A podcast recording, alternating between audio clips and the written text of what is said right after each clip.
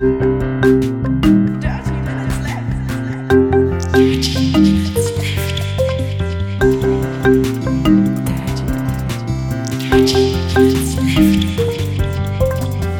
Minutes Left. Herzlich willkommen zu Folge Nummer 268 von Dirty Minutes Left, lieber Arne. Hallo, lieber Holger. Hallo, liebe Hörer. Wir trinken heute Nocco, No Carbs Company, Summer Edition Oh. Limon del Sol. Also ähm, Limone von der Sonne. 105 Milligramm Koffein Mhm. Hm, ist ganz gut. pro Zitrone. 330 Milliliter. Also einmal durch, ah, da 32 Milligramm, pro- 32 Milligramm pro 100 Milliliter Koffein, wie so oft bei Energy Drinks. Ja. Ähm, ist, ein bisschen, ist ein bisschen säuerlich, ist ganz cool, nicht ganz so süß.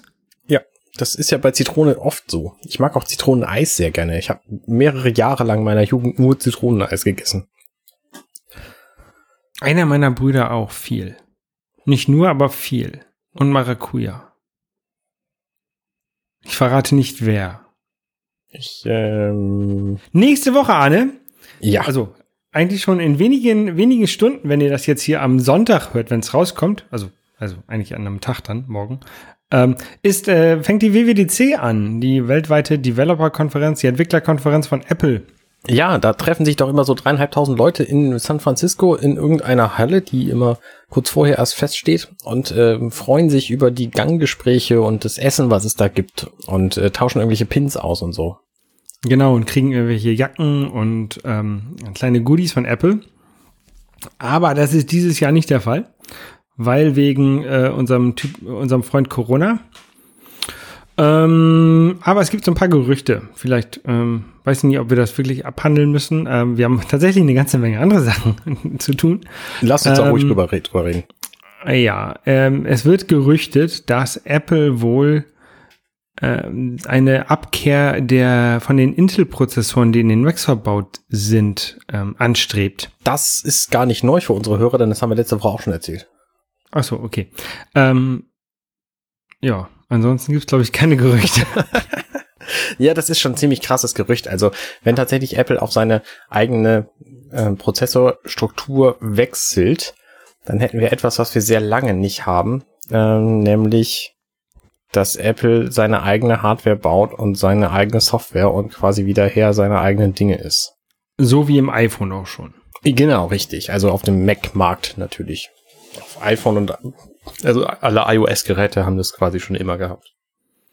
Ja, na, auch nicht, auch nicht immer. Ich glaube, die ersten ähm, Geräte waren, da- waren die ARM-Prozessoren noch so quasi eingekauft und erst Ach seit so, stimmt. Ja, das einiger sein. Zeit sind ja Das kann erst mit sein. äh, irgendwas, dass Apple da wirklich sehr, sehr viel Energie, oder ich will nicht sagen eh- sehr viel Energie, aber tatsächlich schon ähm, die Prozessoren selber designt. Äh, aufgrund von ARM-Architektur, ähm, aber halt schon noch extra Hirnschmalz reinsteckt, möchte ich mal sagen. Ja, ähm, ich bin mal gespannt, wie das wird, wenn die, wenn die, äh, also sollte sich das Gerücht bewahrheiten, ähm, dann sind ja quasi alle Intel-Computer nächstes Jahr veraltet. Also ich hatte damals tatsächlich bei der Transition vom PowerPC zum, ähm, zum, wie heißen die jetzt? MacBook. Also von, von, von PowerPC zu Intel. Ja. Ähm, kurz vor, ich will nicht sagen kurz vorher, aber so, so zwei Jahre vorher habe ich mir ein, ähm, ein, ein iBook gekauft. Das war 2004. Und ähm, die wurden danach schon deutlich schneller. Und also ich habe das, das, das iBook noch bis 2010 oder sowas weiter benutzt, glaube Mhm. ich, bis ich dann zum MacBook Pro gewechselt bin. Ähm, aber am Ende hat man schon gemerkt, dass es halt deutlich, deutlich, deutlich schneller war und ähm, dieses iBook halt quasi nicht mehr mitgekommen ist und neue Software ähm, dafür erschienen ist.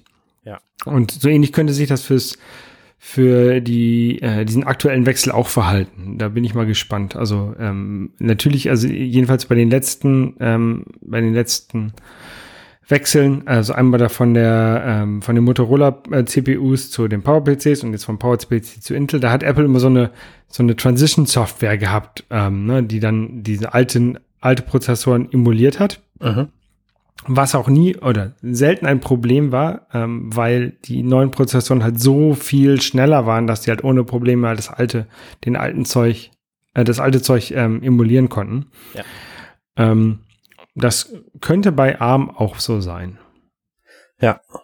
Funny Story übrigens. Damals bei dem Wechsel von äh, PowerPC zu Intel, da bin ich zum ersten Mal Besitzer eines PowerPC, eines Powerbook geworden. Weil nämlich ein Freund von mir hat sich das letzte Powerbook gekauft damals. Das, äh, keine Ahnung, G4 1600 Megahertz oder so.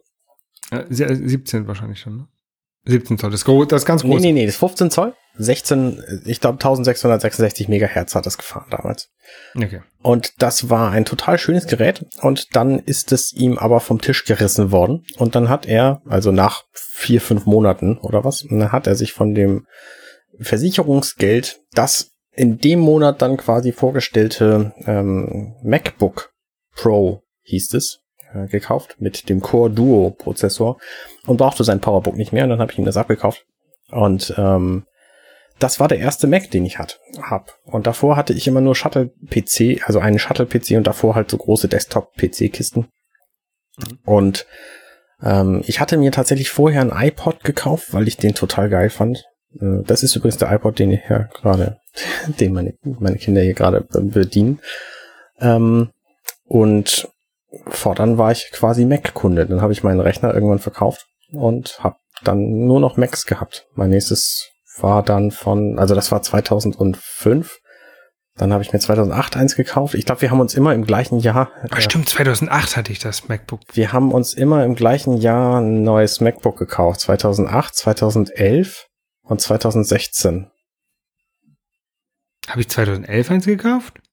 Nein. Hast du nicht? Also auf jeden Fall hatten wir 2018 eins. Und das hat dann halt aber irgendwelche Schwierigkeiten gemacht und hatte irgendwelche Grafikprobleme und so. Und das 2011er hat dann eben keine funktionierende Kamera mehr gehabt. Und das 2016er MacBook Pro ist sowieso für den Arsch. Das ähm, habe ich halt immer noch. Da läuft jetzt gerade diese Aufnahme drauf und das Streaming und so. Aber das pustet mir hier mit 45 Dezibel auch die Birne weg. Was Wahnsinn ist für so ein Easy Task. Ja. Ich bin von, von, von iBook 2004 auf MacBook Pro 2008 und dann auf MacBook Pro 2016 gewechselt. Und mein ah. 2016er tatsächlich ähm, bis zum Anfang dieser die, unseres Podcastens hier war ich damit äh, sehr zufrieden. Bin es eigentlich immer noch, bis auf die Tatsache, dass mir gerade meine interne Webcam abgeraucht ist und nicht mehr funktioniert. Hast du nicht mit deiner Tastatur auch Probleme gehabt? Die habe ich einmal ausgetauscht und die werde ich auch nochmal austauschen lassen. Ähm, äh, ja, also als ich in Korea war, habe ich die ausgetauscht und jetzt hatte ich das Problem damit, dass da ging, mit, ging die Shift-Taste nicht mehr. Ähm, und das, was beim Programmieren ein bisschen nervig ist. Ähm, aber inzwischen geht sie wieder, keine Ahnung. Ähm, war wohl irgendwie ein Körnchen Sand darunter oder ein Körnchen ja. Brot. Ja. Obwohl ich nie am Mac esse, ich weiß es nicht. Ähm, Kuchen, es könnte Kuchen sein.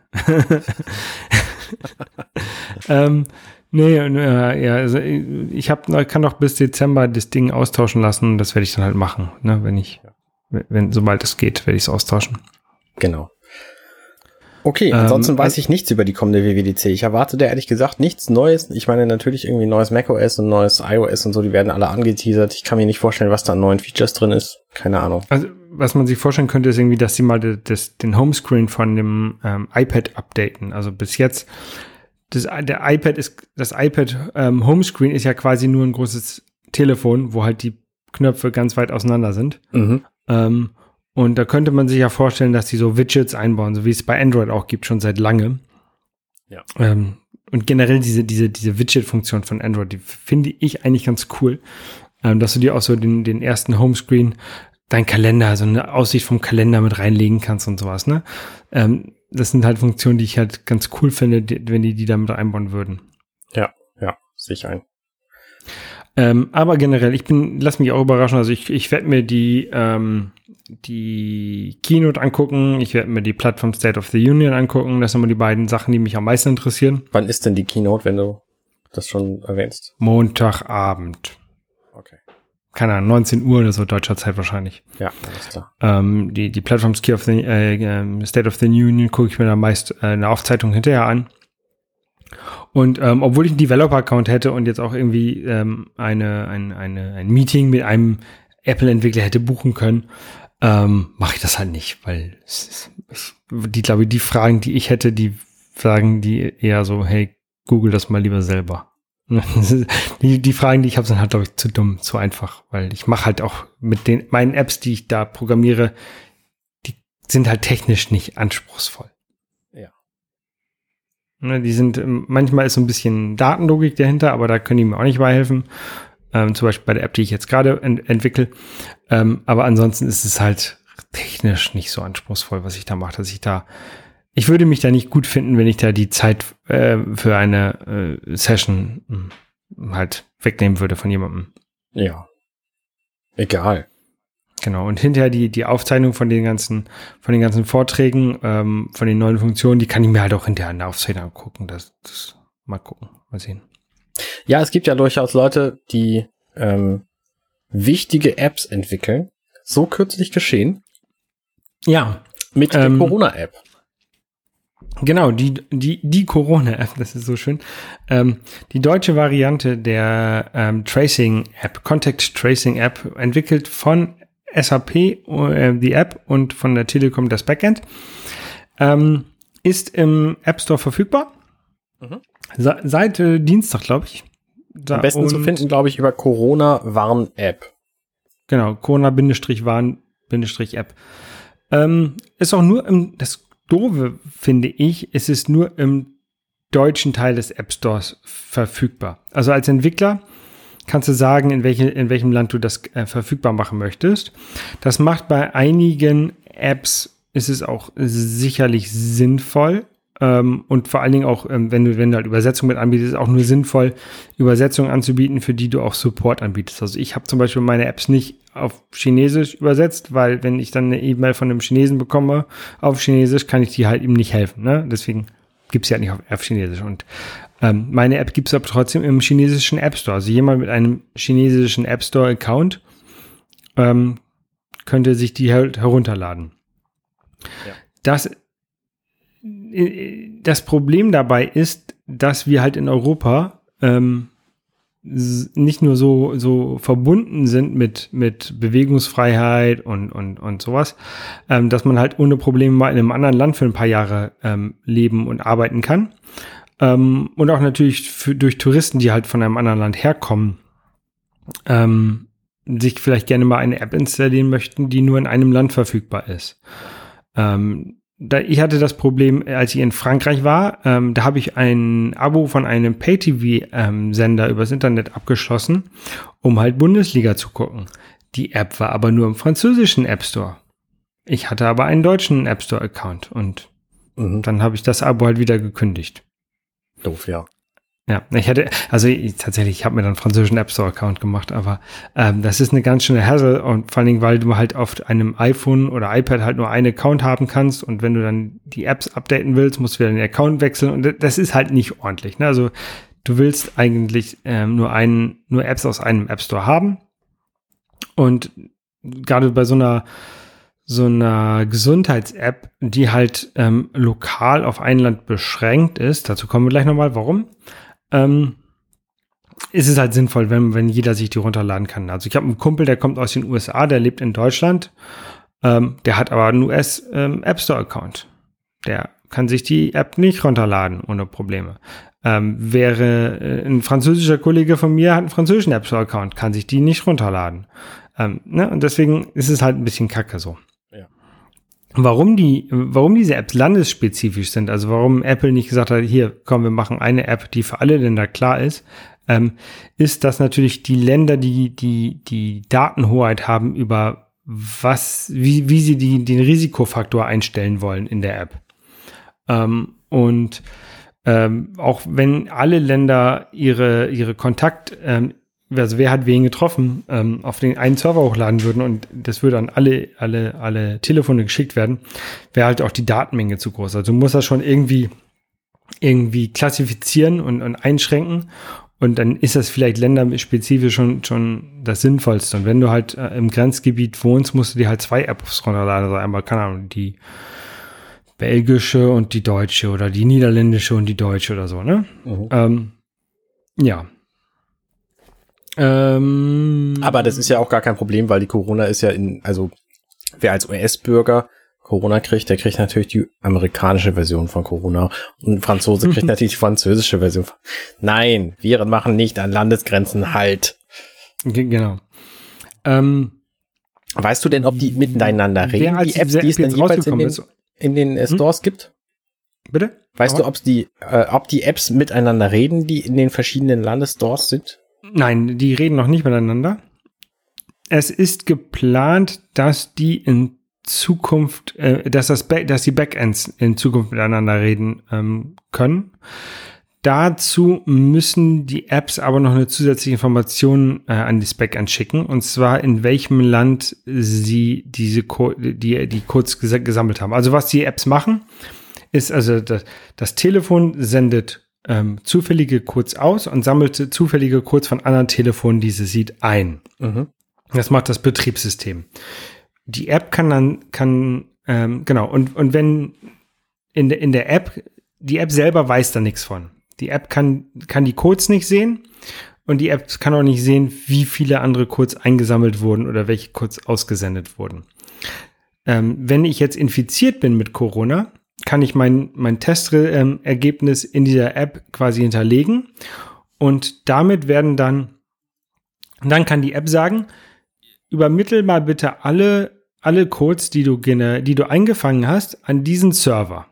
Dann, dann schickt der, äh, schickt die App das Ganze zum Beispiel an den Server vom Robert Koch Institut, also der von der Telekom gehostet wird. Mhm. Ähm, und dann sagen, äh, dann sagt der Server zu allen, oder dann, dann, dann sagen die Telefone von allen anderen ähm, Bürgern oder allen anderen Leuten, die halt diese App haben, hey, lieber Robert Koch Server, gib mir mal bitte alle Codes von Leuten, ähm, oder gib mir mal alle Codes, die gesehen wurden von Leuten, die infiziert wurden. Also wenn ich die Sachen, mein, die Codes, die ich eingesammelt habe, hochlade, mhm. dann sagt der, äh, dann, dann schickt er halt alle Codes, die ich eingesammelt habe, wieder an alle Telefone zurück und dann können, kann, kann die App sagen, hey, liebes Betriebssystem, hast du von diesen Codes irgendeinen gesehen? Und dann sagt das Betriebssystem, also das, das iPhone-Betriebssystem sagt dann zurück, ja, ich habe davon drei gesehen und ähm, diese Wahrscheinlichkeit, dass du dich infiziert hast, ist vorhanden. Und dann, dann kann die App eine Warnung ausgeben und damit kannst du dann zu deinem Arzt gehen und sagen, hey, ich möchte gerne einen Test haben. Ja, genau. Und die, die App weiß also gar nicht, wie viele Leute man getroffen hat. Die App kann nur sagen, kann, die, kann das Betriebssystem nur fragen, habe ich jemanden getroffen? Und dann sagt das Betriebssystem zurück, nein oder ja, aber halt nicht, nicht ähm, wen man getroffen hat. Ja. Deswegen so eine, was halt auf, auf, auf Twitter ge, gewitzelt wird, dass man so eine Highscore machen kann, wer am meisten getroffen hat, das geht halt nicht. Ne? Oder rein theoretisch müsste halt Apple und Google mitspielen, könnte man das bauen. Ne? Aber die App an sich, mit dem, was es zurzeit an, an Schnittstellen gibt, kann das nicht machen. Ich, fand auch, ja, ist auch, ich fand ja die Idee tatsächlich ganz gut, da so eine Gamification einzubauen. So ähm, am Anfang gibt's ein, ein großes Schild, ähm, du bist seit x Tagen Corona-frei und hast äh, in der Zwischenzeit niemanden getroffen. Ja. Ja, das wäre das wär ganz lustig. So, deine, deine Daten sind null. Ja, und ja. vor allen Dingen aber auch so ein, so ein bestätigender Hinweis, du bist, leistest jetzt seit x Tagen etwas dafür, dass möglicherweise Fälle aufgedeckt werden. Ja. ja. Das, das wäre gut gewesen, aber das ist ein bisschen zu verspielt für unsere bürokratische Welt. Ja, und ähm, ja, dazu, dazu müsste, müsste die App halt auch wieder mal wissen, ähm, wie viele, wie viele Codes es gesehen hat. Und hat's, das kann es halt nicht. Also das, das kann, gibt's, gibt die App halt, gibt die API halt nicht her. Also nee, die, aber die, die Tage kannst du einfach mitzählen. Die Tage zählt es mit, aber äh, es kann halt nicht mitzählen, wie viele Codes es in den Tagen gesehen hat. Es nee, zählt, halt die es zählt, zählt, halt die Tage mit, solange du die App angeschaltet hast. Das macht es. Ja, aber, aber was, du, was du in der tut ja kein großes Schild die, auf die Startseite, du bist seit 33 Tagen Corona-frei, oder? Nee. So. Naja, weil, weil Corona-frei weißt du ja auch nicht. Das weißt du ja erst, wenn du, okay. wenn, wenn da, hm, also wenn, wenn Tests tatsächlich passiert sind. Ähm, ich bin halt mal gespannt, wenn, was das, wenn, wenn der erste ähm, Test dort äh, eingetragen wurde und, und was dann passiert bei den Leuten. Also das wird man ja sicherlich irgendwie erfahren. Ja. Ähm, was man auch erfahren hat, ist, dass halt sehr viele Leute tatsächlich noch ein altes iPhone haben, iPhone, iPhone 6, ähm, auf dem das Ganze nicht läuft. Ja. Ähm, bei Android kenne ich mich nicht so aus, aber ich weiß, dass bei Android dieses Update für das, für das System über die Play Services kam und die Play Services, ähm, die werden Unabhängigkeit von, in unabhängig vom, vom Betriebssystem bei Android geupdatet. Also es könnte halt auch auf älteren Betriebssystemen noch ein Update gefahren werden. Aber es gibt halt auch nicht, es läuft auch, glaube ich, auch nicht irgendwie hundertprozentig auf allen Geräten. Also bei manchen Huawei Geräten gibt's diese Play Services wohl nicht, weil die USA dort irgendwelche aus ähm, sich irgendwelche Exportrestriktionen nach China hat. Mhm. Ähm, aber Android nicht mein Spezialgebiet. Ähm, bei iOS ist es hingegen ganz interessant, warum das auf dem iPhone 6 nicht läuft. Ähm, die, diese Schnittstelle, die brauchte Bluetooth 4.2 Low Energy mhm. was das iPhone 6 hat. Seit einem Update, aber es, es kann das. Rein technisch. Mhm. Das iPhone hat, das iPhone 6 hat, ist aber bei dem Update auf ähm, iOS 13 nicht mehr mitgekommen. Es, aus, aus, welchem Grund auch immer, das weiß ich nicht. Ähm, es kann sein, dass das, dass die, die CPU vielleicht nicht, nicht schnell genug war für iOS 13 oder dass irgendwelche andere Sachen, irgendwelche anderen Voraussetzungen für iOS 13 fehlten. Ähm, inzwischen sind wir irgendwie bei 13.5 und mit 13.5 ist halt dieses Update für diese Bluetooth-Schnittstelle ähm, fürs Corona, äh, fürs Covid-19-Tracking, SARS-CoV-19-Tracking äh, gekommen. Jetzt könnte man natürlich sagen, ach, äh, Apple, du kannst doch einfach, wenn das iPhone 6 äh, Bluetooth LE hat, dann könntet ihr das doch einfach eine neue Version von, äh, von iOS 12 machen ähm, und da das einbauen und an die ganzen iPhone 6 verteilen und andere Geräte, die halt ähm, äh, iOS 12 noch haben. Und dann sind alle glücklich. Mhm. Das, das, macht aber, äh, das, der rein theoretisch wäre das auch möglich. Ne? Also die könnten halt einfach den, den Bluetooth-Teil in, in ein, ein altes iOS 12 reinpatchen und das verteilen an die iPhone 6. Dann hast du aber ein, dann hast du das Problem, dass diese Covid, die, die Corona-Warn-App, die ja erst ab iOS 13.5 funktioniert, auch für iOS 12. keine Ahnung, 8, glaube ich, ist, wäre es das dann, funktionieren könnte. Ja. Sie müsste also ihre Voraussetzung auf iOS 12.8 absenken. Und dann kommt jemand an, der noch iOS 13.1 hat und sagt, hey, ich möchte diese updaten. Ich möchte diese App installieren. Aber der kann das gar nicht benutzen, weil iOS 13.0 bis iOS 13.4 das nicht unterstützen. Dann hättest du also so ein, so ein Split, also diese App wird unterstützt von iOS 12.8 und 13.5 aufwärts. Ja. Und das kann der App Store nicht da, das kann der App Store nicht abbilden. Das, das scheint mir ein ziemlich arbiträrer Grund zu sein, ehrlich gesagt. Ne? Ich glaube, dass das eine Sache von zwei äh, Entwicklertagen ist, irgendwie das zu ändern. Das kann nicht so schwer sein. Oder ich meine, im schlimmsten Fall baust du die App halt ein zweites Mal, nennst sie Corona App iOS 12 und die wird dann halt dafür freigegeben, so. Ähm, mhm. Und läuft dann eben nur bis iOS 12, so. Das wäre, glaube ich, auch machbar. Vielleicht. Von daher, naja, jedenfalls gibt es das halt bislang nicht. Aber wer ein iPhone 6 hat, der hat sowieso ehrlich gesagt Pech gehabt. Das ist ein ganz schlechtes Gerät heutzutage. Ja, weil na, das habe ich auch erst gedacht, weil das iOS, äh, das iPhone 6 ist halt schon schon viereinhalb Jahre alt. Mhm. Ähm, aber wir sind hier auch, glaube ich, in einer sehr privilegierten Situation, dass wir uns halt, äh, wenn wir uns ein neues Gerät kaufen wollen, das halt einfach machen. Und es gibt viele Leute, die können das halt nicht. Und ähm, die haben halt vielleicht von irgendwelchen Freunden mal ein altes Telefon be geschenkt bekommen oder haben halt sich vor fünf Jahren ein Telefon gekauft und hoffen jetzt, dass das noch lange hält.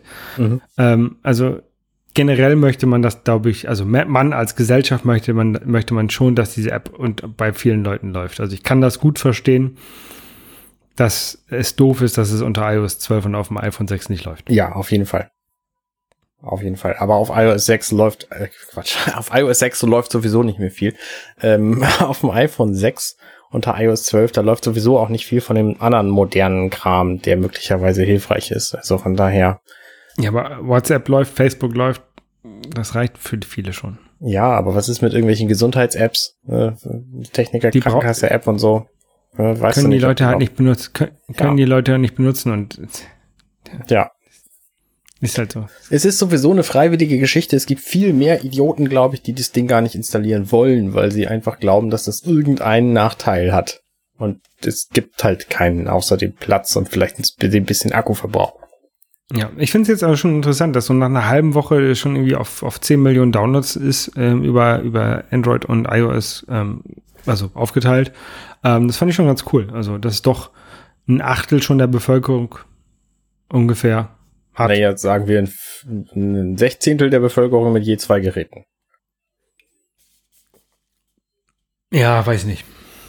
Vielleicht nicht, nicht so eindeutig zu sagen. Nee. Aber ich glaube auch, dass die Verteilung über, die, über das Land hinweg relativ gut schon ist. Also, ne, dass die Chance tatsächlich jemanden zu treffen mit Corona, ähm, ich habe von noch keinem einzigen Fall gehört, aber ich Du glaube, es gibt da- schon eine. Du hattest doch deine, deine Kollegin. Nein, nein, nein, nicht, nicht Corona an sich, sondern ein Fall, wo jemand tatsächlich über diese App erfahren hätte, dass es funktioniert hat so. Ja, das kann es ja auch noch nicht geben. Da- Dazu ist die App noch nicht lang genug da. Also die Leute müssten ja jetzt erstmal getestet werden, das dann in die App eintragen und dann müsste man, wird das verteilt. Das, das dauert noch ein bisschen. Ja. Aber ne, Also das- wenn, wenn das, das- passiert, dann ist es halt spannend und dann ist es auch plötzlich für alle Zweifler vielleicht sinnvoll einzusehen, dass es funktionieren kann. Ja, genau, genau. Aber ich glaube, das wird noch so einen Monat, zwei, Wo zwei Wochen bis einen Monat dauern, bis man da die ersten Fälle hört. Ja, genau. Denke ich mal. Also äh, eher länger als kürzer. Ja. Ähm, eher länger als kürzer. Ich habe mir ein Elektroauto gekauft. Was ist da eher länger als kürzer? Die Lebensdauer nicht, die Fahrzeit nicht, die äh, was? Lieferzeit. Hä? Die Nein. Lieferzeit. Oh ja, das kann sein, ja. Wann, wann, Nee, was für ein die- Auto hast du dir bestellt? Ich habe mir einen Hyundai Kona ähm, bestellt. Ähm, die Lieferzeit wäre tatsächlich nur zwei Wochen. Ähm, aber ähm, Nur wenn du gesagt, willst. Ich, ja, nee, ich habe gesagt, ich will den erst im September haben. Ähm, weil ich halt gerade hier in Altona wohne und erstens hier keinen Stellplatz habe, zweitens hier den nicht laden kann und drittens in Altona halt auch kein Auto braucht. Ja. Ähm, aber wenn wir halt aufs Land ziehen, ähm, dann ist ein Auto sicherlich ab und zu sinnvoll. Ich, ich hoffe, dass ich trotzdem noch viel mit dem, mit dem Fahrrad machen kann. Also, ähm, wir haben den Wagen geleast, weil das halt ein echt gutes Angebot gerade ist. Ähm, normalerweise hast du ja bei einem Leasing, du, du zahlst einen gewissen Betrag an, dann bezahlst du jeden Monat Geld dafür und dann musst du ihn irgendwann abgeben oder du musst halt nochmal noch mal eine Gebühr bezahlen, damit du den Wagen behalten darfst. Mhm. Und im, eigentlich ist das eine ganze Menge Geld, die du dann da reinsteckst, wenn du, wenn du ihn behalten möchtest. Ähm, aber dadurch, dass es ein Elektroauto ist, bekomme ich vom Staat 6000 Euro für die äh, Erstanmeldung. Also wenn ich den, wenn ich ein Elektroauto anmelde, bekomme ich 6000 Euro. Und das machst du, obwohl du den Wagen nur liest. Genau. Ich glaube, das Okay. gilt, das gilt ab 18 Monate Leasing. Aber nagelt mich nicht drauf fest, kann auch anders sein. Ähm, auf jeden Fall, ich, ich lease den für drei Jahre und da kriege ich diese 6000 Euro. Mhm. Und diese 6000 Euro entsprechen genau der Anzahlung, die ich dir beim Händler mache. Das heißt, du zahlst nur die monatliche Rate. Genau. Also ich bezahle erstmal diese 6000 Euro bei Anzahlung beim Händler, beantrage dann, dass ich dieses Geld wieder bekomme und das soll so einen Monat ungefähr dauern, bis ich die 6000 Euro zurückbekomme. Damit hast, du- ist es quasi ein Nullsummspiel, ne? Ja. Und ich bezahle dann im Monat 100, 150 Euro knapp und habe ein Elektroauto. Ja. Und ich finde das ganz gut. Also ich bin ja noch in dem, in dem, in dem doofen, doofen Fall, dass ich halt ähm, noch mein, mein Sabbatjahr zurückbezahlen muss. Und ähm, generell hätte ich halt gerne schon ein cooleres Auto als ein Hyundai Kona. Ne, nicht, der Hyundai Kona ist jetzt nicht verkehrt, aber eigentlich hätte ich, hätte ich gerne so einen Tesla. Ne? Aber äh, ich kann jetzt halt keine großen Sprünge machen wegen, wegen des Sabbaticals. Und dann sind 150 Euro im Monat plus Versicherung und Strom. Ähm, also keine Ahnung, la- lass es, lass es 250 Euro im Monat sein. Ne? Ich, und das ist, glaube ich, schon ein bisschen, ist schon sehr hoch. Ähm, ist, glaube ich, schon ganz cool. Ja. Kann man machen. Ist auf jeden Fall günstiger als einen Wagen zu mieten. Genau. Für so lange. Also ich hatte, ich hatte halt, ähm, ich, ich, ich kann halt auch, es gibt halt Langzeitmiete und ich könnte halt irgendwie für, für 300 Euro im Monat könnte ich mir einen Passat mieten, mhm. Verbrenner, muss ich halt Sprit bezahlen und die Umwelt verpesten, habe ich halt keinen Bock drauf. Ähm, oder ich könnte für 500 Euro mir eine C-Klasse mieten. Ja. Habe ich halt auch kein, ist das, gleich, das gleiche, ne, Verbrenner und, und, und so. Und ähm, so ein Elektroauto macht halt viel Spaß zu fahren. Also ich bin halt schon, schon Elektrosmart und, und BMW i3 und sowas gefahren. Ähm, und ich bin, bin bei Basti beim ähm, Hyundai Ionic mitgefahren und es macht halt schon Spaß. Ne? Die, die beschleunigen geil und ähm, sind, sind super leise. Ähm, das ist, ich finde das halt sehr angenehm. Also ähm, tatsächlich wäre, also mein Traumauto wäre halt irgendwie ein Lamborghini ohne, ohne Verbrennermotor. Ne? Also richtig Gas geben cool, cool schnittiges Ding und halt ähm, Elektro. Mhm. Ähm, also, oder Tesla Rotz oder sowas, ne? Aber ähm, so für den ersten Schritt, so ein Hyundai Kona ist, glaube ich, ganz cool. Ja, ja. Ja, sehr gut. Sag mal, weißt du, ob wir überhaupt noch live sind? Nein, weiß ich nicht. Kannst du mal die Website aufmachen? Ich, bei mir steht nämlich seit Ewigkeiten sieben, sieben Zuhörer. Und ich weiß nicht, ob sich das aktualisiert. Ja, bei mir steht ein Zuhörer. Ah, dann hat es sich vielleicht nicht aktualisiert. Macht nix. Das ist jetzt auch egal, Anne. Okay. Du hast die Sache auch Sachen bestellt, ne? Richtig, ich habe mir Sachen bestellt, äh, nämlich einen, einen ganzen Stapel von Hardware für so einen Hackintosh. Mhm. Und äh, da freue ich mich wie ein wie ein Schnitzel auf dieses Gerät, weil das nämlich besagtes äh, MacBook Pro 16 Zoll 15 Zoll von 2016 ersetzen wird. Und ähm, ja, das ist einfach eine, eine tolle Sache. Ich habe äh, durch Basti letztes Jahr gelernt, der hat sich im Juli oder so einen zusammengebastelt, ähm, dass es überhaupt geht, mit erträglichem Aufwand quasi sich einen, einen Computer zusammenzustellen aus Hardware, die man einfach so kaufen kann. Und dieser, diesem Computer dann zu sagen, du bist ab jetzt ein Mac und dann da ein äh, macOS Betriebssystem drauf zu installieren. Das ähm, darf man eigentlich nicht. Man darf Betriebssystem von Apple nur auf Apple Geräten installieren. Äh, dennoch ist es eine reizvolle Sache und deswegen habe ich mir Hardware bestellt. Was weißt du denn über so Computerzusammenbau? Habe ich schon gemacht. Wie lange ist denn das so her? Weil bei mir ist es nämlich ungefähr 15, 20 Jahre her. Ja, ungefähr so auch bei mir. Okay, dann erkläre ich die einzelnen Teile einfach mal der Reihe nach. Äh, ich habe mir bestellt ein Gehäuse. Das Gehäuse ist ein Be Quiet Pure Base 500 in weiß mit Glasfenster schallgedämmt.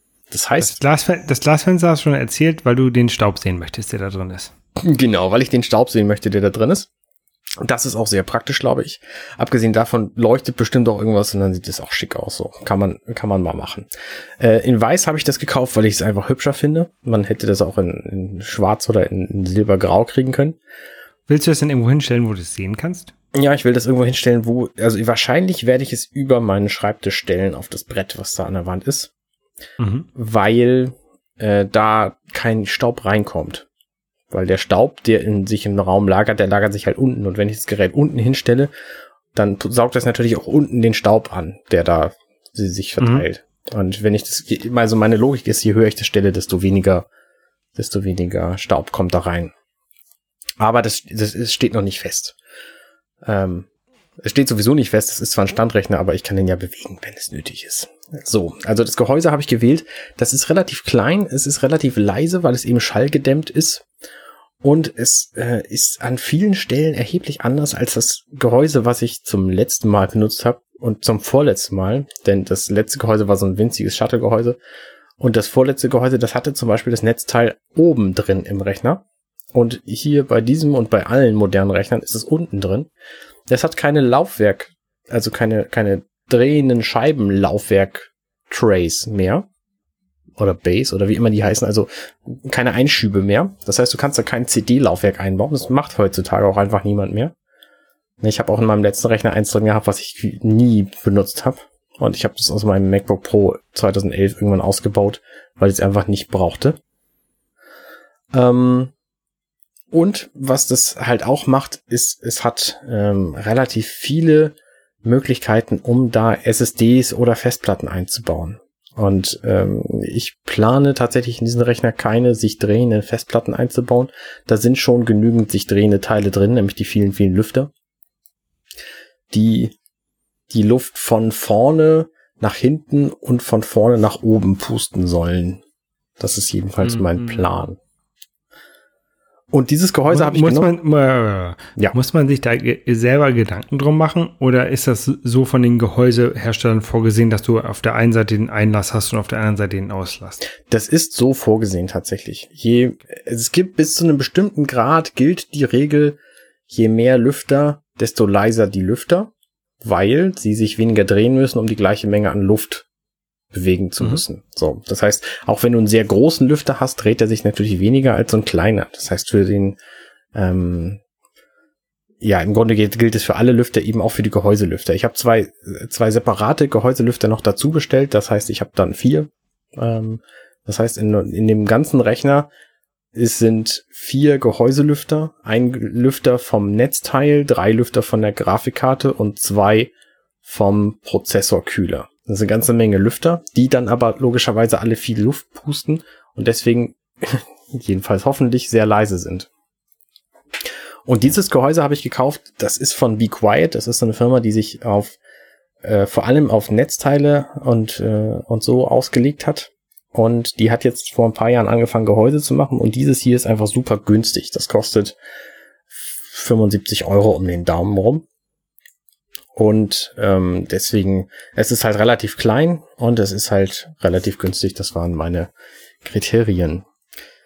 In dieses Gehäuse tue ich rein ein Mainboard. Dieses Mainboard ist ein Gigabyte Z490 Vision D. Und das ist deswegen ganz cool, äh, weil das nämlich eingebauten Thunderbolt hat. Gigabyte mochte ich schon als Firma früher sehr gerne. Ähm, und deswegen habe ich da gute Erfahrungen mit. Und das Thunderbolt ist quasi der USB 3 Stecker, der in jedem MacBook Pro verbaut ist seit fünf Jahren oder was. Das heißt, ich habe einige Geräte, die da dran, die da dran stecken, zum Beispiel ähm, so, so USB-Verteiler und Adapter für, für Netzwerk und all solche Dinge. Und die kann ich dann einfach weiterverwenden. Und wenn ich mal irgendwann beispielsweise eine ein Thunderbolt Audio Interface äh, haben will, dann kann ich das einfach anschließen. Mhm. Ähm, das Netz, das, das äh, Motherboard, Mainboard ist immer eine bestimmte Art von Gerät, weil das natürlich mit dem Prozessor, der da drauf verbaut ist, zusammenspielen muss. Dieses Gerät hier, äh, das Z490 Vision D, ist für ähm, für Intel-Prozessoren. Für den Hackintosh ist es nämlich wichtig, dass man Hardware kauft, die eben speziell auf so einem Hackintosh auch läuft. Man kann das auch mit einem, also es gibt im Grunde zwei Arten von Prozessorherstellern. Äh, nee, es gibt zwei Arten von, von Prozessoren von zwei Herstellern. Das eine ist nämlich AMD und Intel. Genau, AMD und Intel. Ah, ich, ich, ich wollte ARM sagen. Mist. Ah, ich wollte sagen ARM und Intel. Verdammt. Schade. Ja, nee, es sind AMD tatsächlich und Intel.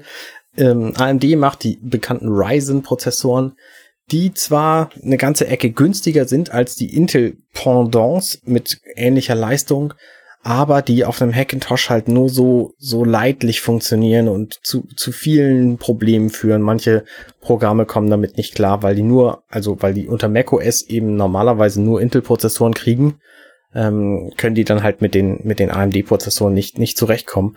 Und das ist im, im, im besten Fall läuft es ganz rund und im schlimmsten Fall hast du halt einen riesen Hassel oder es funktioniert überhaupt nicht. Und da hatte ich halt keine Lust zu.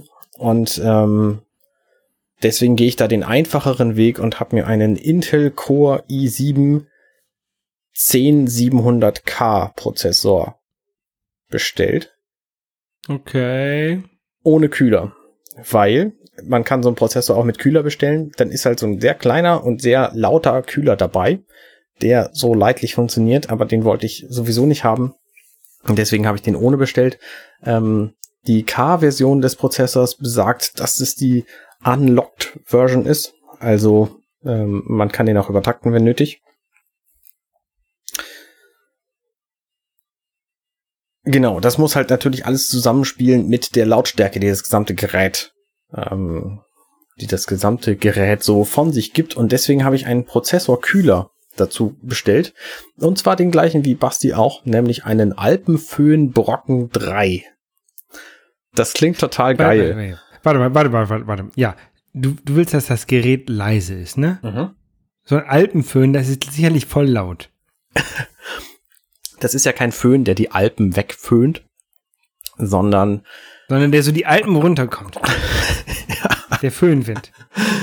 Ja, ja, wahrscheinlich schon. Ähm, der ist halt, das ist ein Towerkühler, ein sogenannter. Das heißt, es ist ein riesengroßer Kühlkörper, also ein, ein Element, das besteht aus einer Kupferplatte. Die Kupferplatte liegt direkt auf dem Prozessor drauf. Und da sind sogenannte Heat Pipes in dieser Kupferplatte drin. Nee, das stimmt nicht. Bei dem Alpenföhn sind nur die Heatpipes, die sind an einer Stelle flach geschliffen und liegen nebeneinander. Und deswegen liegen die dann direkt auf dem Prozessor drauf, mit Kühlpaste dazwischen, damit es auf jeden Fall gut die Wärme überträgt. Und diese Heatpipes, die verteilen dann, da ist eine Flüssigkeit drin, die erhitzt sich, die fängt an zu kochen und dann ähm, wandert die nach oben in diesen Heatpipes und oben ist in diesem Fall halt da, wo die vielen, vielen Kühllamellen aus Alu sind und die verteilen dann die Wärme so ein bisschen auf sich und äh, werden dann durch Luft gekühlt und diese Luft kommt von zwei ähm, von zwei Ventilatoren, nämlich einer vorne und einer hinten und die arbeiten beide in die gleiche Richtung logischerweise und pusten da die Luft durch. Und ähm, ja. Musst du diesen Alpenföhn auch auf der auf der Lehseite im Gehäuse anbinden? Auf der Wattseite? Auf der Lese, auf der windabgewandten Seite. Nee, warum? Weil ein, ein, ein Föhnwind ist ja eigentlich der, der Wind, der sich auf der windabgewandten Seite vom Gebirge bildet. Ich glaube, du nimmst das nicht ernst. ich finde diesen Namen halt einfach zu bekloppt. Ja, ist er auch, ist er auch tatsächlich. Basti hat behauptet, er hätte sich den nur gekauft, weil er so heißt. Ich habe ihn gekauft tatsächlich, weil er relativ billig ist. Alternativen wären zum Beispiel von einer von Noctua gewesen, der NHD 15. Hurricane. Ähm, das wäre tatsächlich eine, eine gute Alternative gewesen. Der hätte sich allerdings auch schneller gedreht, nämlich bis 1500 äh, Umdrehungen pro Minute.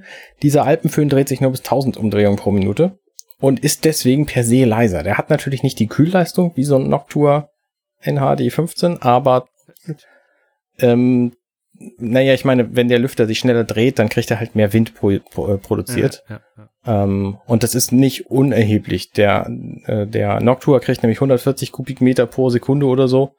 Und der Kubikmillimeter pro Minute, hast, ich bin mir nicht ganz sicher, was das, was das Du hast dich da sehr reingenördet, kann das sein? Ja, das habe ich tatsächlich. Und der Alpenföhn kann halt nur 100 der gleichen Einheit. Also, das ist schon eine Steigerung von 40 Prozent ungefähr. Aber die Lautstärke ist halt ein wichtiger Faktor für mein Setup, weil das Ding eben genau in dem Raum ist, wo ich auch meine Podcast-Aufnahmen mache und meine sämtlichen anderen Dinge, Streaming und so ein Zeug. Und deswegen ähm, ist da die, die günstigere Variante, die dann auch noch leiser ist, natürlich äh, einfach zu bevorzugen. Und das habe ich gemacht. Genau, so viel zum Prozessorkühler. Der wird übrigens auf krasse Weise mit dem Mainboard verschraubt. Das heißt, es gibt ein Gegenstück auf der anderen Seite des Mainboards. Das war zu meiner Zeit früher ganz anders. Da waren diese Dinge aber auch keine 1,3 Kilo schwer. So wie dieser jetzt. Mhm, das ist halt auch ein richtig großer Klotz. Den stellst du auf deinen Schreibtisch und dann hat er, ähm, könntest du problemfrei irgendwie vier Spielcontroller reinstecken in dieses Ding, wenn es ein, ein Kasten wäre. Okay. Ähm, Ähnlich groß und bombastisch ist die Grafikkarte. Da habe ich mir bestellt eine der aktuelleren, äh, nee, die, die, der aktuellsten Chip, ähm, den man mit einem macOS fahren kann. Das ist nämlich ein Radeon RX 5700 XT Chip und der ist in einer Karte verbaut von Sapphire und die heißt Sapphire Nitro Plus. Und die soll nämlich sehr leise sein bei gleichzeitig guter Leistung. Und das ist natürlich wichtig. Die ist tatsächlich auch schon angekommen.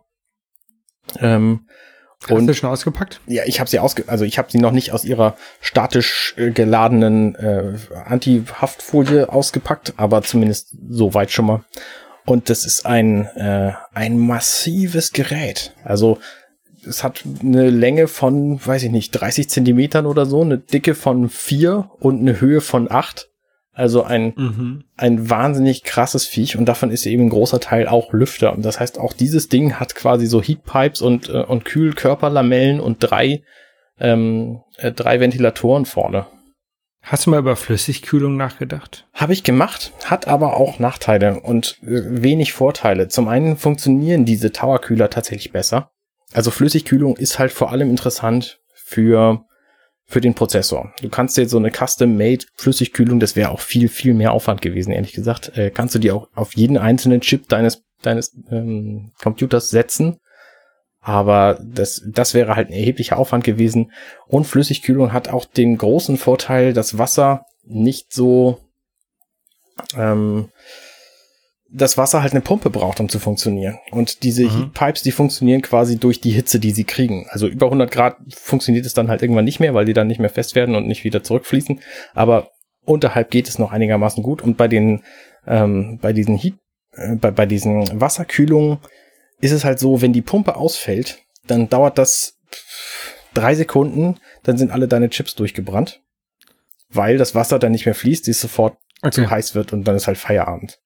Und das ist ein, ein doofer Fall, abgesehen davon, ähm, sind die tatsächlich auch gar nicht mal leiser.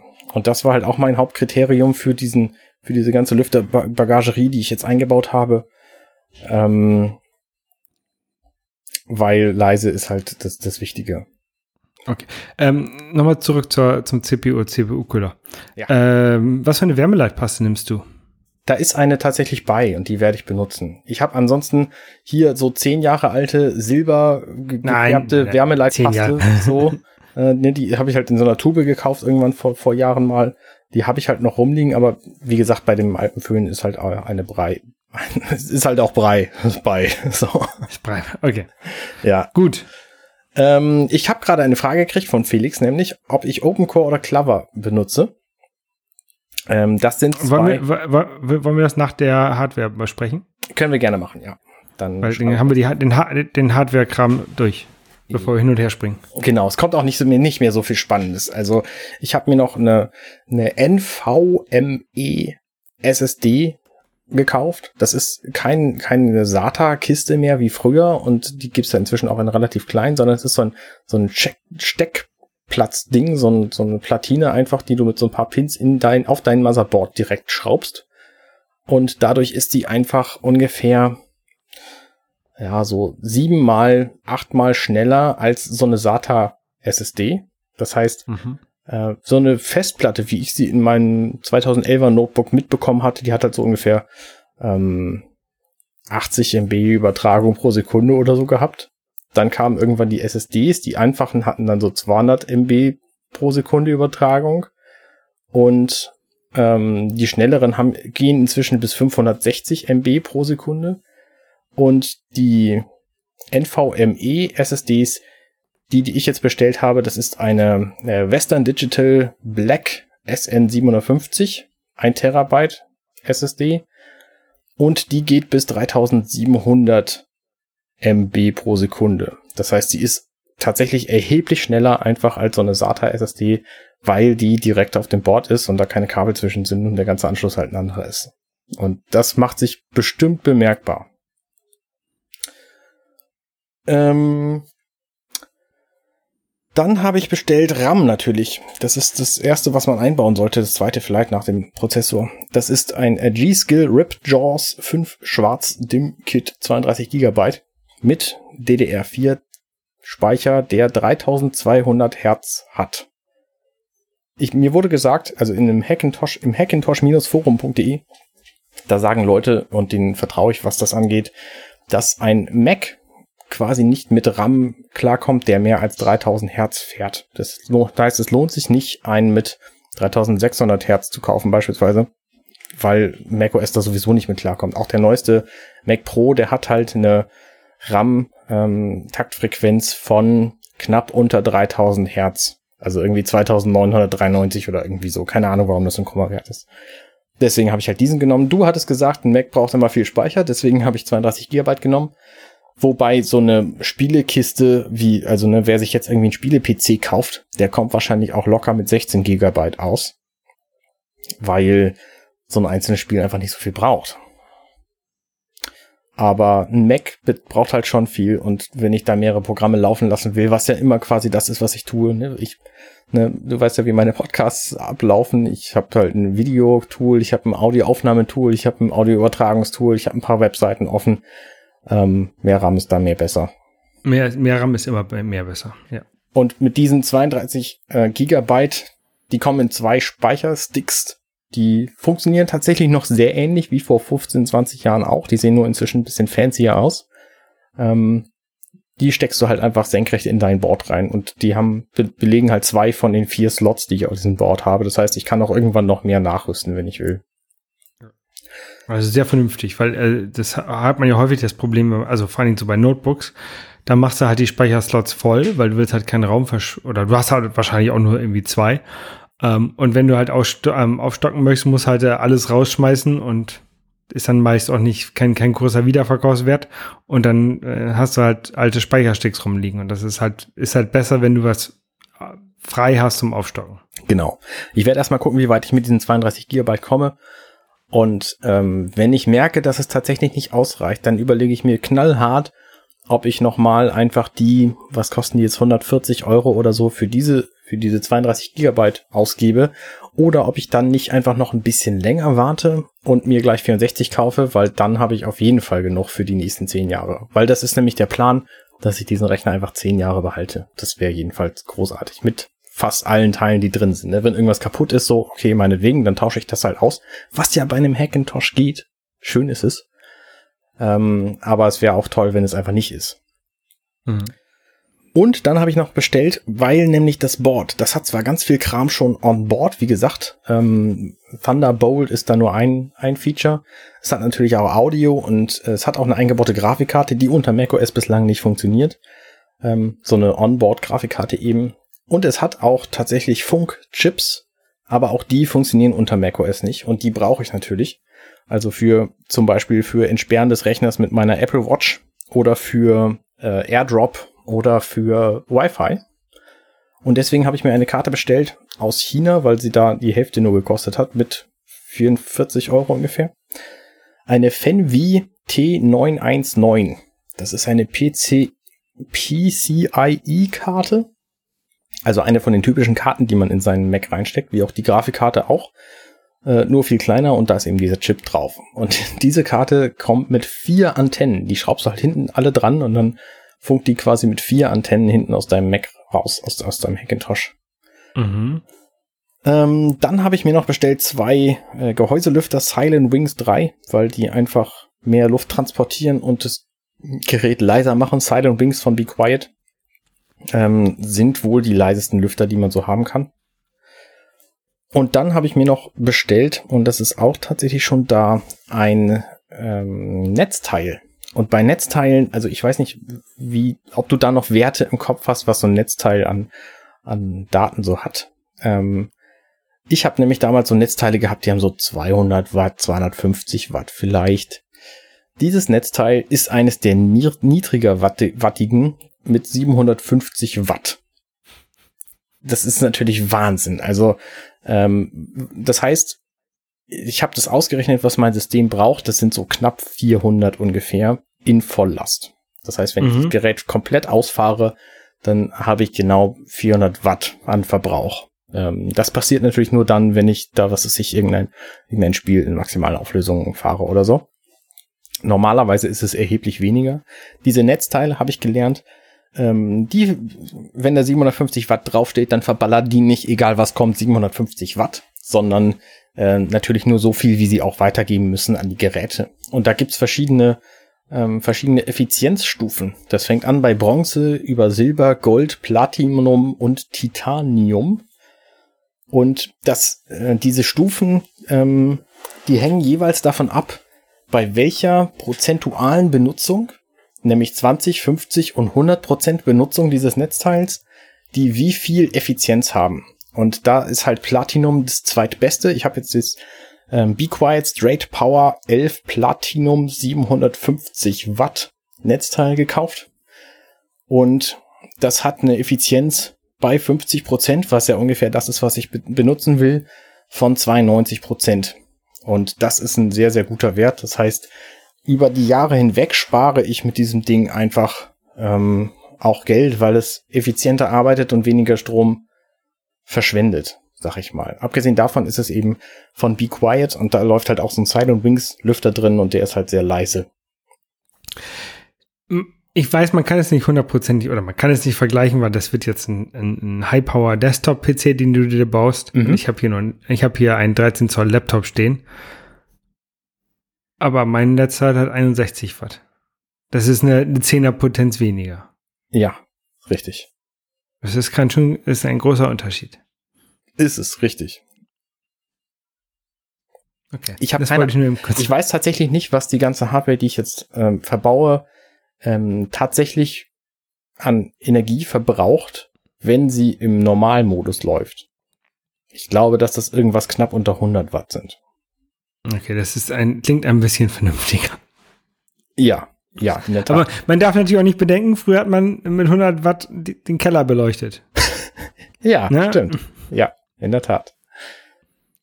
In der Tat. Abgesehen davon äh, ersetze ich dann natürlich auch Geräte mit. Das heißt, ähm, ich brauche dann halt meinen mein 2011er MacBook Pro als Server brauche ich dann auch nicht mehr, wenn ich einen Rechner habe, der sowieso die ganze Zeit rumsteht. Mhm. Oh, das ist auch was Schönes. Ähm, dieses Netzteil und viele andere von diesen Lüftern, die gehen nur dann an, wenn sie gebraucht werden. Das heißt, die verbrauchen nicht einfach Strom, weil sie es können, sondern ähm, die sind auch, die haben auch so, so einen semi äh, passiven Modus. Also dieses Netzteil beispielsweise, das braucht nur, wenn es über 65 Grad Wärme geht oder so. Ich bin da tatsächlich nicht sehr firm, was die Werte angeht. Nur dann geht überhaupt der Lüfter an. Und vorher fährt er einfach nicht, weil dann heizt sich das halt auf und es bleibt dann einfach ruhig so. Also ähm, das finde ich finde ich auch ganz nett. Also das ist natürlich für die Lautstärke ist es praktisch und es ist aber auch für die für die ähm, für den Stromverbrauch ist es praktisch. Ja, ja, ja. So, jetzt kommen wir zur Frage zurück. Irgendwas wollte ich noch cleveres sagen zu diesem Ding. Ah, ich habe es vergessen. Ich sage ich sonst später. Cla Clever oder Open Core? Das, das klingt für mich so ein bisschen wie. Ich habe keine Ahnung. genau. Äh, Felix, ähm, schönen Dank für die Frage. OpenCore oder Clever? Da ich ein Mac OS fahren werde, nämlich Catalina, ja. Was ist denn das erstmal? Ähm, OpenCore und Clever. Ich habe keine Ahnung. Okay. Weißt du, was ein BIOS ist? Ja, ja, das ist das, ähm, also wenn ein Rechner noch kein Betriebssystem hat, oder das ist das, was als erstes gestartet wird und was dann Betriebssystem startet. Genau. Das Warte, gibt's. Wenn kein Betrieb, wenn kein Betriebssystem da ist, dann muss man dem halt sagen, wo das Betriebssystem zu finden ist. Genau, so ungefähr. Und das gibt's quasi seit 2010 nicht mehr, ähm, sondern wurde ersetzt von einem sogenannten EFI. Und äh, das haben Macs, glaube ich, damals als erstes gehabt. Und ja. das hatte jedenfalls mein Powerbook auch schon, glaube ich. Vielleicht auch erst das MacBook 2008, ja. das auf jeden Fall. Ähm, und in diesem EFI steht halt drin, was das für ein Rechner ist. Und da gibt es verschiedene Herangehensweise, dieses EFI quasi dazu zu bringen, zu sagen, was das für ein Rechner ist. Und da gibt's ähm, zwei also Varianten. Also, die ältere ist eben Clever, also das Kleeblatt. Damit wurde früher Hackintoshes gesagt, was für ein, was für ein Mac sie imitieren sollen im Grunde.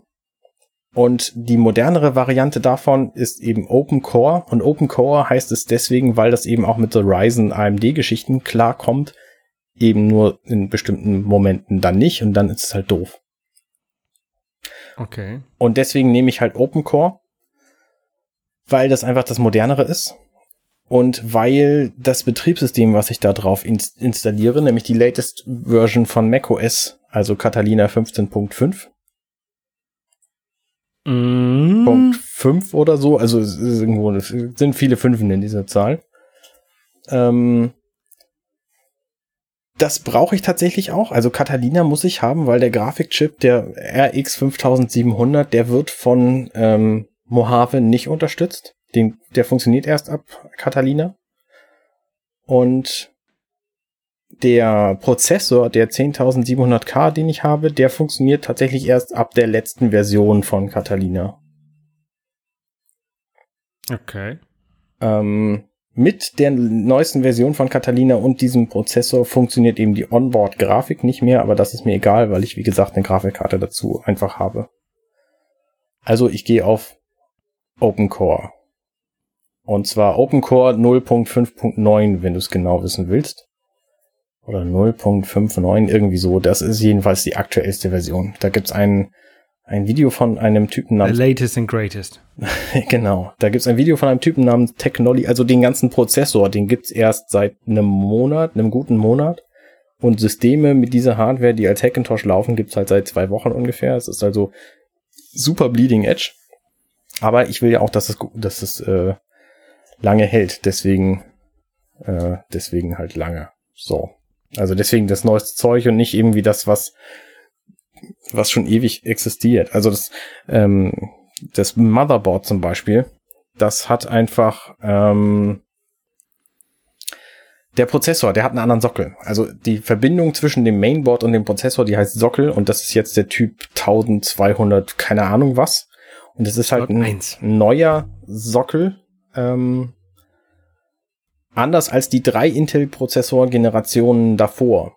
Und deswegen lohnt es sich, auf diesen umzusteigen, weil dieses Board, so wie es jetzt ist, vielleicht auch die nächsten ein, zwei Generationen von Intel-Prozessoren unterstützt. Das heißt, wenn ich irgendwann mir überlege, in zehn Jahren, okay, der Rechner ist jetzt schon ein bisschen oll, aber ich könnte nochmal einen neuen Prozessor draufkleben, dann bin ich halt nicht bei dieser Generation gefangen, weil das einfach die letzte unterstützte ist, sondern ich kann halt noch ein, zwei weitergehen. Das ist jedenfalls mein, mein Geheimplan. Okay, ähm, du hast aber noch nicht alle Teile jetzt bekommen, richtig? Richtig. Ich habe jetzt ein paar Teile schon bekommen und ich krieg aber noch ein großes Paket nächste Woche, wo ein Großteil des Restes drin ist. Und wie gesagt, diese, diese wann, Funkkarte, wann, die kommt halt aus China oder so und das dauert andere, andere, andere Frage. Ja. Ähm, Gehäuse ist noch nicht da. Soll morgen ähm, kommen. Mainboard ist Soll da. gestern gekommen sein. Okay, also, also theoretisch könntest du ähm, wenn das Gehäuse da ist, morgen, könntest du schon mal Mainboard einbauen, ähm, Netzteil einbauen, Grafikkarte einbauen. CPU ist noch nicht da? Das ist noch nicht da. CPU ist noch nicht da. Okay, da braucht man wahrscheinlich, sollte man wahrscheinlich erst die CPU aufs Mainboard packen, bevor man es ins mhm. Gehäuse packt. Ja, genau, genau. Äh, okay. Das heißt, ich werde warten auf jeden Fall, bis alles da ist. Äh, Im Idealfall ist das kommenden Samstag der Fall. Und ich überlege, einen Livestream dann zu machen, wie ich das Ding zusammenbastel ähm, zum einen interessiert es Leute, zum okay, anderen kriege ich das, dann vielleicht auch von meinen Schauern ähm, spannende Tipps, was ich falsch mache. So, oh, da hättest du mal jetzt den, den ähm, Schraubendreher mal nicht auf den Prozessor, äh, laufenden Prozessor fallen lassen sollen. Ähm, so solche Dinge. Ja, und immer schön statisch ähm, entladen, bevor du irgendwas anfasst. Genau, das funktioniert sehr gut übrigens mit dem Netzteil. Du nimmst einfach als allererstes das Netzteil aus der Verpackung, steckst es an den Strom und machst es an und dann kannst du da alle Nasen dran pappen. Muss nur an die richtigen Stellen pappen. Ähm, was, was mir aufgefallen ist, tatsächlich, tatsächlich ähm, du hast heute ein Foto getwittert von dem Netzteil, glaube ich, oder gestern, ja, ja. Ähm, äh, Im Gegensatz zu den Netzteilen, die ich kenne, als ich noch einen äh, Rechner zusammengebaut habe, das war zu Pentium 4 Zeiten, also es ist mhm. sehr lange her. Da hatte das Netzteil hinten die Kabel fest eingebaut. Ja. Dein Netzteil jetzt hat Stecker. Richtig, das hat kein. Das ist, ist ja deutlich besser. Ja, es gibt äh, inzwischen im Grunde nur noch zwei Arten von Netzteilen, nämlich teilmodulare und vollmodulare. Das heißt, es ist nicht mehr so wie früher, dass du einfach so eine pa Kabelpeitsche hinten aus deinem Netzteil rausgucken hast, die du dann möglichst geschickt auf dein Board und deinen ganzen ähm, äh, Diskettenlaufwerken verteilst, sondern du steckst halt nur noch die Kabel an, die du brauchst. Die teilmodularen Netzteile, die haben auf jeden Fall das Kabel was zum Mainboard geht, fest. Ähm, was schon sehr praktisch ist. Beim Einbau ist es aber dann auch praktisch, wenn du dieses komplett modular hast. Das heißt auch das Teil, was dann, das Kabel, was zum Mainboard geht, kannst du dann abstecken, weil das den großen Vorteil hat, dass du den ganzen Kram einbauen kannst und das Netzteil als allerletztes von hinten reinschieben. Ja. Und nicht das Netzteil reinschieben und dann mit dem Kabel und den ganzen Steckern durch den ganzen Rechner musst, so, weil das wird natürlich enger, je mehr Kram da drin ist. Genau, genau. Außerdem auch anders als bei den Netzteilen früher. Da kam halt diese Kabelpeitsche früher raus mit bunten Kabeln. Inzwischen sind die alle schwarz. Und diese Kabelpeitsche ähm, war direkt neben dem Lüfter. Der Lüfter war nämlich immer am hinteren Teil des Netzteils und nicht wie jetzt an der größten Seite, damit er am größten ist und möglichst viel Luft pumpen kann. Also mhm. das ist auf jeden Fall auch eine Neuerung. Das heißt, der Lüfter geht jetzt auch nach unten. Das heißt, er saugt von unten aus, also durch den Fußboden des Rechners quasi. Da sind extra Luftlöcher. Saugt er die Luft in das Netzteil und verteilt die dann im Rechner, wo sie dann von anderen Lüftern wieder rausgesaugt wird. Also das, die, die Rechner- und Lufttechnik, die hat sich sowas von krass verbessert in den letzten 20 Jahren. Da bin ich echt beeindruckt. Und auch was die, was die, ich sag mal, Schönheit von Geräten angeht. Inzwischen gibt's alle, fast alle Teile in der Farbe, die du haben willst. Ne, Gehäuse in weiß, kein Problem. Äh, CPU-Kühler in weiß, kein Problem. Kabel alle in schwarz, auch kein Problem. Und fast alle Elemente, die du in diesen Rechner einbaust, die gibt es mit bunten blinkenden LEDs. Die gibt es mit bunten blinkenden LEDs. Ich habe bewusst versucht darauf zu ver verzichten. Das heißt, ich habe, wenn es die Option gab, immer die ohne LEDs genommen. Meistens sind es mit in LEDs auch die teureren Varianten. Äh, von daher ist es mir, mir leicht gefallen, das, das nicht zu nehmen. Aber ich wette, ähm, dass es bei mir im, im Rechner auch mindestens zehn verschiedene Dinge gibt, die bunt blinken können. Wie zum Beispiel die Grafikkarte, die kann auf jeden Fall bunt blinken. Das Mainboard kann bunt blinken. Der RAM blinkt, glaube ich, auch. Hm, vielleicht war es das auch. Und ich, ich brauche das nicht, aber es sieht bestimmt auch witzig aus, wenn es das tut. Ich plane mir ja wahrscheinlich ähm, nächstes oder übernächstes Jahr einen Rechner zu bauen. Zu bauen? Aha, du bist auch auf den Hackintosh-Sprung am äh, Zug am nein. Aufspringen. Nein, nein, nein, nein. Das wird eher so ein ähm, DOS 6.2 Rechner oder sowas werden. Windows 3.11 soll der heiße Scheiß sein, da ist Netzwerk mit drin. nee, ich, ich, hatte, ich hatte echt mal Bock wieder aus so einem alten DOS-Rechner. Die Und sind vielleicht so, mache ich das. so ineffizient. Ist mir scheißegal. Ich konnte mein Pentium 100. Ich, oder, oder vielleicht wenigstens, vielleicht irgendwas, wo wenigstens Windows 95 drauf läuft oder, so, läuft oder sowas. Aber so um die alten, alten Spiele auf dem Röhrenmonitor äh, zu zocken, wie man das halt früher gemacht hat. Da hätte ich ja echt mal Bock drauf. Also ich werde mir wahrscheinlich keinen bauen, sondern irgendwo einen umsonst oder billig vom Sperrmüll holen oder so. Keine Ahnung. Mhm. Ähm, aber ich hätte, ich hätte echt mal Bock auf so einen alten Rechner. Ja. Wenn noch jemand so einen alten Rechner rumliegen hat. Wartet noch ein paar Monate und dann fragt der Holger, ob er den haben will. Genau. Weil momentan hat er keinen Platz dafür. Genau, ab Oktober habe ich Platz. Ja. Kannst du dir dein ganzen, ganzes Haus vollstellen mit bunten Rechnern. Mit, mit alten Rechnern. Ja. Ja, ja, ja, ja, ja. ja. Ich hätte auch Bock auf so einen X-Surf. Hm. hm. Egal. Ähm, Hackintosh-Abschluss natürlich, die ganze Software-Installation, die kommt erst nach dem Zusammenbau. Das heißt, ich werde jetzt also vorbereiten, was ich vorbereiten kann. Also mir zum Beispiel schon mal dieses Open Core EFI gebastel ähm, angucken ähm, und die den Boot-Stick mit dem Betriebssystem drauf für Catalina und so. Wollte ich gerade sagen, man, ich habe gehört, man braucht sehr viele USB-Sticks. Genau, man braucht quasi, weil das so ein heikles System ist, was einfach nicht mehr läuft, sobald es ein Betriebssystem abgibt, was die falschen äh, äh, gibt, was die falschen Dinge ausschaltet, dann fährt dein Rechner einfach nicht mehr hoch zum Beispiel. Und das ist halt der Moment, wo du auf jeden Fall einen USB-Stick haben willst, wo ein auf jeden Fall funktionierendes System drauf ist. Und wenn das mhm. System nur das EFI ist, womit du quasi in deinen Grundrechner reinkommst und dann das Betriebssystem neu zu installieren. Also das ist so die, die äh, schlimmste Variante. Mein Plan ist es, mindestens ein Backup zu haben, äh, also ein, ein Time Machine Backup und ein echtes, echtes Klon Backup. Das ist jedenfalls mein, mein Ziel für diesen Rechner, weil ich da einfach null Bock drauf habe. Ne? Das heißt, ich könnte dann theoretisch auch mal ein Backup fahren, wenn ich mal Lust habe, das hinterher notfalls wieder herzustellen. Äh, und ansonsten warte ich einfach ein paar Tage, gucke in das Hackintosh-Forum, ob da jemand das schon mal gemacht hat und ihm irgendwas mhm. kaputt gebrochen ist, was offensichtlich alle Nase lang passiert. Das bedeutet auch, liebe Angela, ich weiß, du hörst diesen Podcast, dass ich einer von dir werde, also einer von euch, die ihr quasi keine, keine, keine Updates macht, wenn die, wenn die dran sind. Genau.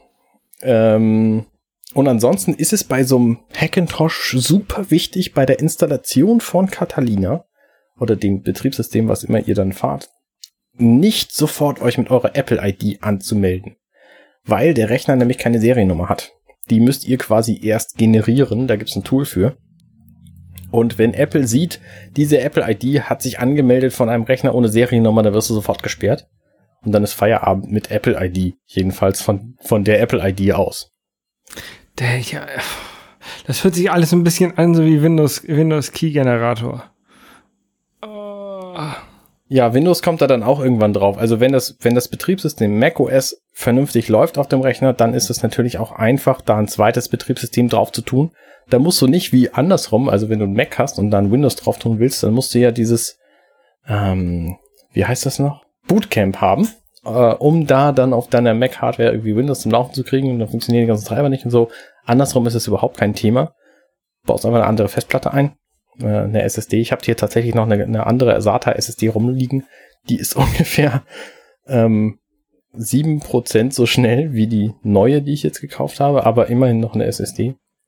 Und da installiere ich dann Windows drauf, die hat, was weiß ich, 120 Gigabyte oder so und dann ähm, kann ich da ein Spiel installieren, das Spiel und dann wieder runterschmeißen. Ich werde jetzt eine religiöse Frage stellen, Arne. Ja. Warum installierst du nicht einfach Windows? Also ich, ich, ich selber finde ja auch macOS deutlich besser als, als Windows. Aber wenn man sich schon die Mühe macht, einen Rechner selber zu bauen, dann kann man doch auch gleich einfach Windows installieren und nur benutzen, oder? Es, Windows ist ja jetzt auch nicht so schlimm. Ich will mich nicht umgewöhnen. Ich finde sehr viele Features von macOS extrem praktisch. Ich habe mich sehr dran gewöhnt, was Fotos macht zum Beispiel so schlecht es ist, was ähm, was was die Apps alle angeht. Ich habe natürlich auch einen Großteil meiner gekauften Apps, so, sie, so ich sie denn habe, auf macOS. Ne, Reaper zum Beispiel ist halt eine Mac-App. So, da gibt's bestimmt noch eine Windows-Version von, aber in vielen Fällen will ich einfach so, kein Windows. So wie, so wie Reaper aussieht, gibt's davon. Ist es eigentlich dann nur eine Windows-App? Eigentlich ist das eine Toaster-App. ja. ähm, tatsächlich ähm, mag ich Mac vom Betriebssystem her erheblich lieber als Windows und es ist natürlich auch praktisch, wenn ich irgendwas entwickeln will, weil macOS eben ein Unix-System ist und Windows nicht. Und ich könnte dann natürlich auf Windows auch eine VMware hernehmen und da irgendwie ein ein Unix-Betriebssystem äh, drauf basteln oder mir separat noch ein Unix-Betriebssystem installieren, Linux oder dergleichen. Die hingegen finde ich aber alle unfassbar schlecht, weil die nämlich so ein bisschen versuchen, macOS zu sein und aber überhaupt nicht so funktionieren und dann sehen die halt mehr so aus wie so ein Lisa mit Betriebssystem als so ein, so ein modernes äh, Mac-Betriebssystem. Und äh, das kann ich mir einfach nicht geben. Deswegen ist das einfach die sinnvollere Wahl. Hm. Weil wenn du, wenn okay. du dir sowieso einen Rechner zusammenbaust und kein einziges Teil dafür schon da hast, dann kannst du halt auch darauf achten, dass die Teile mit einem, mit einem Mac-Betriebssystem eben kompatibel sind und dann kaufst halt die. Ja, also ich kaufe halt einen Mac, weil ich halt auf diesen ganzen Hassel mit Windows keinen Bock habe. Aber wenn man jetzt bei einem Hackintosh wieder darauf aufpassen muss, dass man nicht updatet und da nichts nichts Falsches anklicken darf und dann geht's auf einmal nicht mehr, dann hat man ja den gleichen Hassel wieder oder, oder vielleicht sogar einen größeren Hassel, als den man mit Windows hat. Also das, das ist so mein Gedanke. Deswegen kommt so ein Hackintosh für mich jedenfalls aktuell nicht in Frage, weil wenn, wenn ich mir so einen Rechner aus welchen Gründen auch immer ähm, bauen würde, würde ich halt ein Windows drauf installieren. Ja, ich auch, aber nur zum Spielen und für Dinge, die eben nicht unter macOS laufen, wie zum Beispiel irgendwelche Firmware-Installer. Da gibt es erstaunlich viele von, die keine Mac-Version haben. Aber gut, das ist ein anderes Thema. Genau, ähm, genau. also jetzt, jetzt die Woche warten auf restliche Teile und vorbereiten der Software. Und dann im Idealfall mache ich nächsten Samstag einen Stream wie ich diesen Rechner zusammenbaue. Und dann starte ich den zum ersten Mal und dann kann ich auch gleich gucken, was alles schiefgegangen ist und was ich noch repariert haben muss. Dann kann ich mich an das Forum wenden oder an Leute, die Ahnung haben. Und mhm. dann, äh, also ich rechne so drei Wochen, bis ich tatsächlich das Betriebssystem zum Laufen gebracht habe. Okay. Also nicht drei Wochen tatsächliche Zeit so, sondern eben drei reale Wochen, in denen ich zwischendurch auch arbeite und ein Leben habe. Ja. Äh, ich, ich, werde es äh, auf den üblichen Social Media Kanälen wahrscheinlich verfolgen. genau. Und bin mal sehr gespannt. Ich auch, ich auch. Und es ist, es ist einfach auch aufregend. Ich würde am liebsten jetzt schon hingehen und die paar Teile, die ich habe, zusammenbauen, aber es ist einfach Quatsch. Ba Basti ist ja mit seinem zufrieden. Ja. Oder glück, glücklich, keine Ahnung, weiß ich nicht.